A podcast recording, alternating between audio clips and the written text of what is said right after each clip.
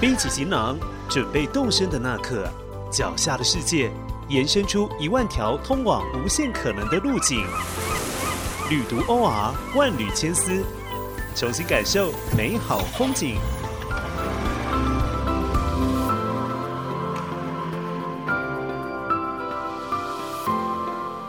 旅途 OR 带你体验生命中最美好的两件事。我是 Tiger，欢迎回到节目《万缕千丝》。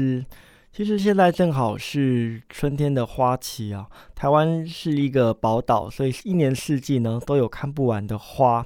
我记得我二月底三月初的时候呢，去到了新竹县的白兰部落，当地是一个泰雅族的部落，而这段期间呢，刚好也是当地樱花盛开的时期，所以呢，我们就沿着山路进到部落的深处，满山遍野都种植着啊。大大小小的樱花树，各式各样的品种，就点缀在一片绿色的山林之间，好像一片呃经久未散的粉红色的云气哦，非常的美。那这样的一个花卉的形态呢，也为了整片山林带上了天然的滤镜一般哦，好像是一个呃粉红色的泡泡一样。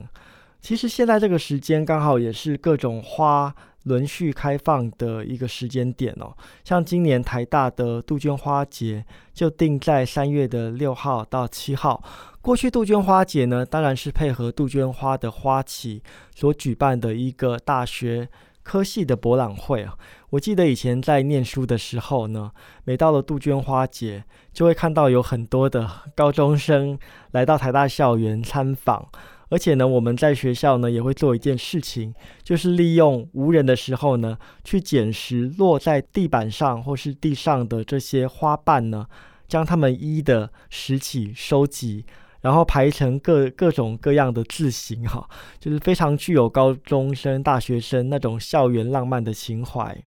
那今年的因为疫情的关系呢，台大的杜鹃花节其实也改成线上举行啊，可是，一丝一毫不减损花季的风采。如果大家搭乘捷运的话呢，可以到公馆站，呃，校园在这段时间呢，都会被这些杜鹃花装点的五颜六色。今天我们要谈的呢，其实不是杜鹃，也不是樱花。我们要谈的呢，是从小在课本上或者是在绘画当中所欣赏的一种花卉，叫做牡丹哦。最奢华的行道树——洛阳牡丹花传奇哦。这个牡丹呢，是台湾人相对陌生的品种哦。我记得，呃，最早的时候呢，呃，这个牡丹呢，我是从国画上看到的，它的花型跟它的姿态呢，让我非常的讶异。没想到这个世界上还存在这么。这个花瓣这么的茂盛，然后形态这么的硕大，看起来非常雍容富贵的这样的一个花的品种哦。其实牡丹呢是一种多年生的木本植物，过去呢曾经一度从日本引渡引进台湾要来栽种哦，可是因为品种跟呃，水土的关系，台湾的平地其实并不是这么适合种植牡丹花哦。那在八零年代的时候，由日本来引进。目前呢，其实有一些山地地区呢，已经也陆陆续续的栽种了牡丹花哦。如果大家要在台湾看到牡丹花的话呢，可以在每年的三四月间到台湾的山林溪啊，那里有比较大面积的牡丹花的种植。即使不到日本，不去洛阳。也可以在台湾的山林溪看到牡丹花绝代的风采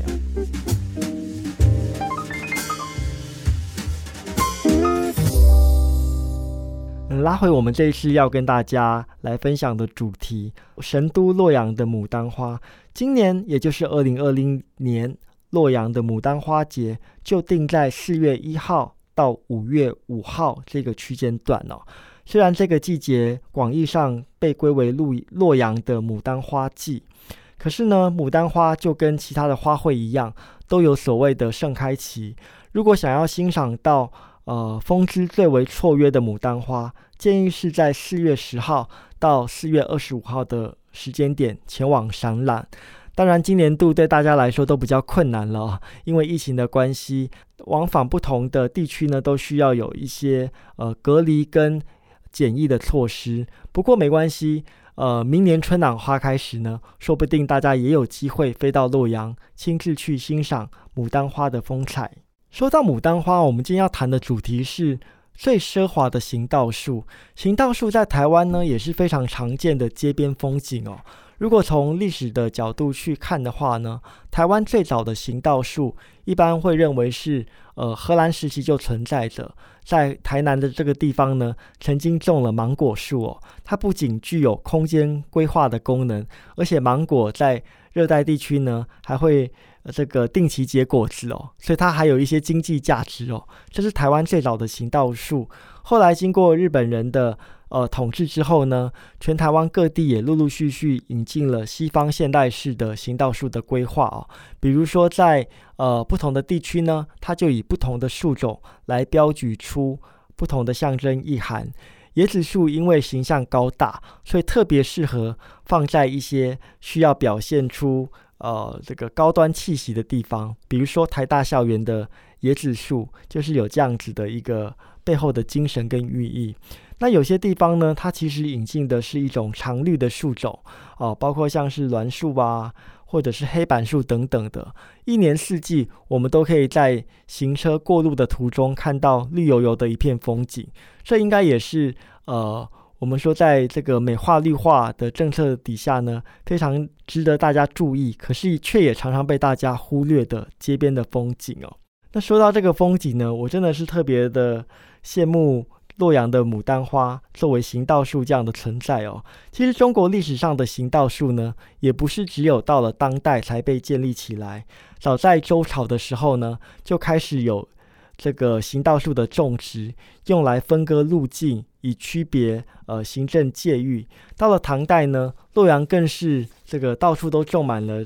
呃，奇花异卉以及这些行道树哦，包括大家熟悉的樱花、石榴，都曾经拿来作为分隔空间的一个交通树树的树种来使用哦。其实我们说牡丹花节哦，当然我们到了洛阳去欣赏牡丹，绝对能够。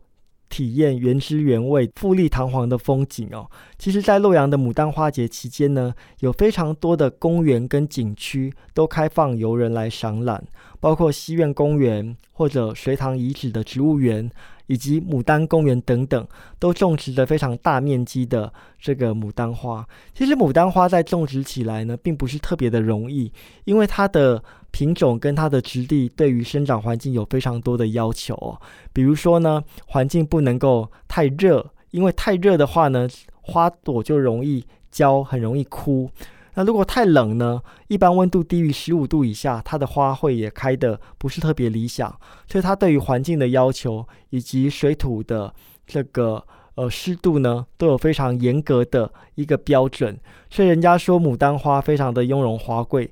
呃，其中一个原因呢，就在于它本身的种植非常的困难哦，而它的花型呃开放之后呢，本身的这种姿姿态跟风采。又让它荣膺了花王的名称，所以我觉得牡丹花是一个非常特别的呃一个花种哦。它一方面被大家视为这个花中之王，具有一个阳刚的形象，可是另外一方面呢，它又常常被用来跟美美人美女进行。互相的比喻哦，像李白就多次把杨贵妃比作牡丹，而牡丹花又有这个国色天香之称哦。它又有阳刚的一面，也有阴柔的一面，所以这个牡丹花本身的一个意象呢是非常丰富的。大家如果去到洛阳赏览牡丹的话呢，除了刚刚提到的一些公园跟景区之外，其实在路边就可以看到，呃，这个非常奢华的行道树哦，他们是以牡丹作为中央分隔岛上的植物栽种哦。比如说，如果去到洛阳的老城区跟西宫区，不妨留意一下中州东西路上的风景，可以在路中央的分隔岛上看到，呃，一簇一簇的牡丹花。或者呢，前往呃洛龙区的开元大道，大道上头呢也栽种着非常多的牡丹哦，所以洛阳人真的也蛮幸福的，呃，不用这样子专程专趟的，每年在呃洛阳牡丹花节期间赶去神都赏览牡丹哦，他们平常就可以在路上游逛的时候呢，就有这么多花团锦簇的风景等着他们，所以我觉得这也是一个地方一个城市，呃。在一些不寻常的小角落给给大家所留下的一些深刻的印象吧。过去我因为制作专题的关系，也在洛阳牡丹花节期间去了这个洛阳赏赏览牡丹哦。过去的诗说：“花开花落二十日，一城之人皆若狂。”哦，真的到了当地啊，呃，还没有进到牡丹园子里头呢，就可以发现有好多的观光客都脸上保持着非常兴奋的神情，准备要入园来参访哦。因为牡丹花跟樱花跟杜鹃花不一样，这些花其实都是要合起来看才好看。可是牡丹刚好相反，牡丹必须要一朵一朵的欣赏，因为它的花型非常的硕大，而且因为品种非常的多，所以每一次去赏览呢，都好像要把精神全副的 focus 在单一朵的牡丹花上，才能够仔细的呃品赏它的风味跟姿态哦。所以过去呢，有很多的牡丹花呢，都是非常珍奇的品种啊。呃，一般来说，四大名种包括摇黄、魏紫、豆绿跟赵粉哦，都是以它们的花型花色呢，在一大片的牡丹当中呢，拔得头筹。所以其实到了洛阳呢，呃，可以注意一下各个不同品种的牡丹，因为不同品种的牡丹，它的盛开期也不太一样。一般来说呢，从四月十号开始。呃，这些早开的牡丹就已经进入了盛开的阶段。那直至四月底呢，这些晚开品种呢，才陆陆续续的绽放它的风采哦。我记得那时候我在洛阳停留了两个礼拜，第一个礼拜去看的时候呢，还看到一朵朵粉紫色的焦骨牡丹开得风华正茂。后来这个十四天之后要离开前呢，这些牡丹都已经一一凋萎了哦，真的是花开花落二十日了。这个焦毒焦骨牡丹也大有来头哦。如果大家读过《镜花缘》，里头其实有一个非常有名的故事，就是当时呢，武则天在冬天的时候前往御花园里头游览，因为是冬天嘛，百花都这个依循四季的季令呢，呃，不开不开放任何的花朵。可是武则天毕竟是一个雄才大略的霸主哦，他就手谕了一封呃。皇帝的命令哦，要求百花能够及早的来开放。那经过皇帝的这样的威吓呢，呃，花园里的百花仙子不敢不从哦，就纷纷的呢，在冬天倒行逆施的开放了花朵。只有牡丹呢，脾气非常的硬，觉得说现在这个时间点并不是花期，所以我不能够因为你个人的霸道呢，就呃搅扰了天时，所以牡丹坚持不开花。后来武则天在往御花园一瞧，发现百花都开了，只有牡丹不开花。一气一气之下呢，就把牡丹花贬到了邙山之北的这个地方哦。邙山就是过去埋葬着一些将军或贵族的这样的一个贫瘠的山地哦。牡丹花呢，就此之后呢，就在邙山地方呢盛开开来哦。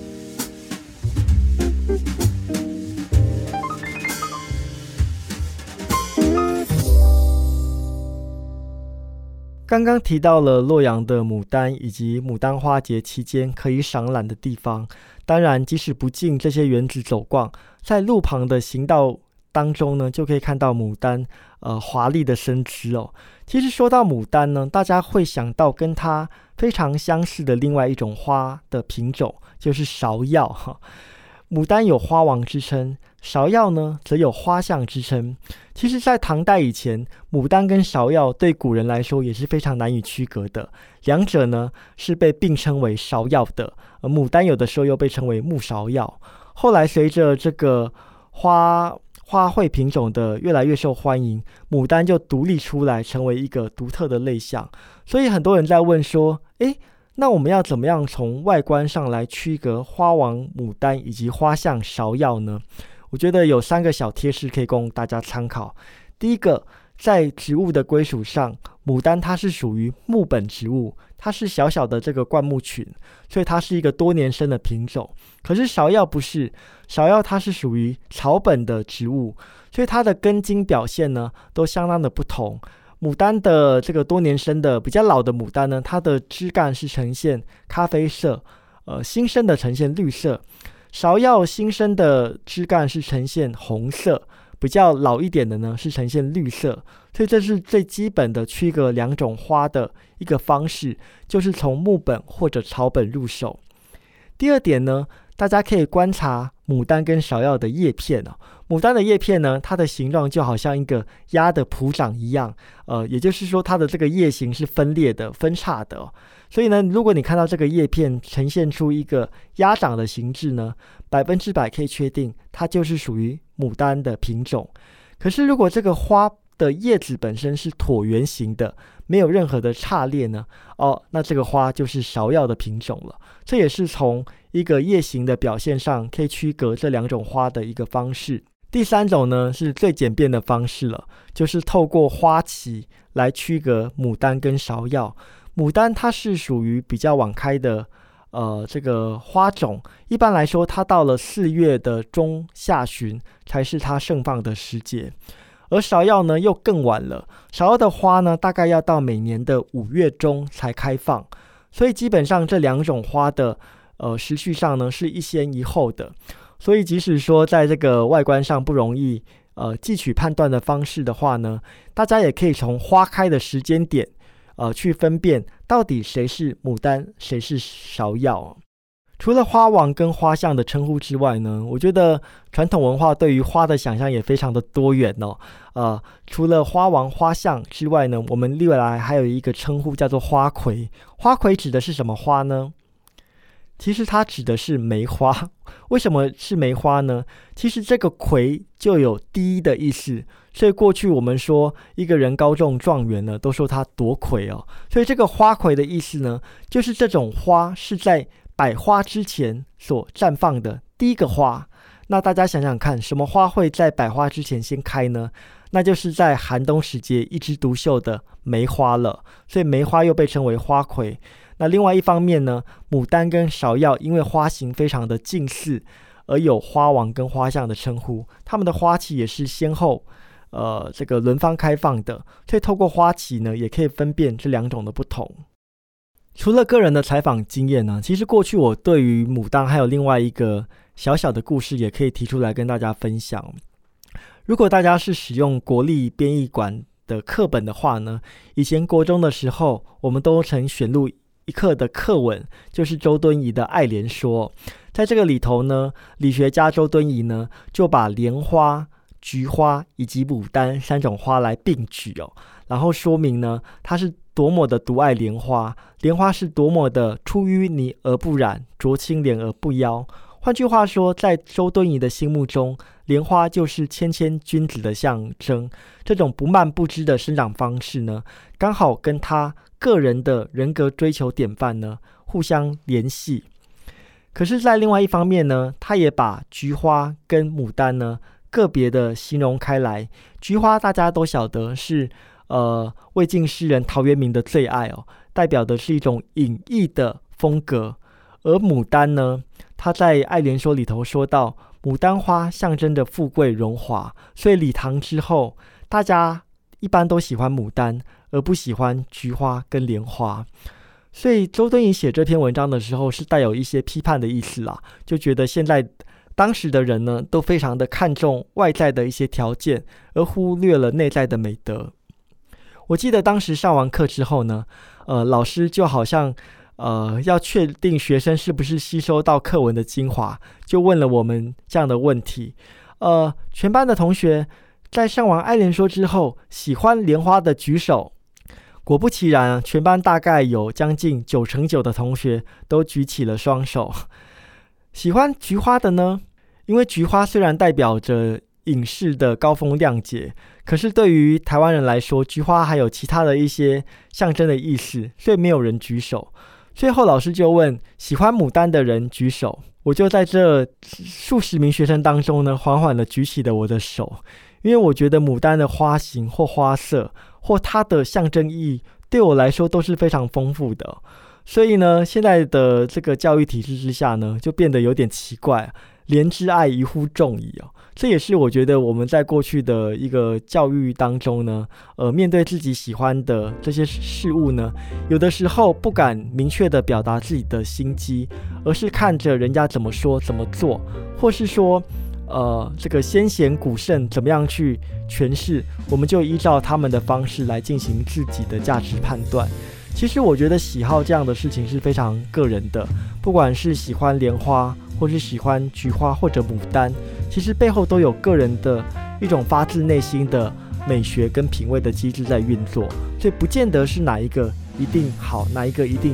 呃比较需要遭到大家的非议啊。所以呢，我是觉得透过这样的一个花名的排序呢，其实带出的是一个呃过去求学时代的记忆，以及。呃，观光旅游所带来的一些新的一些旅途的风景，希望将来大家也有机会能够在春暖花开的时节前往洛阳欣赏神都牡丹的行道树。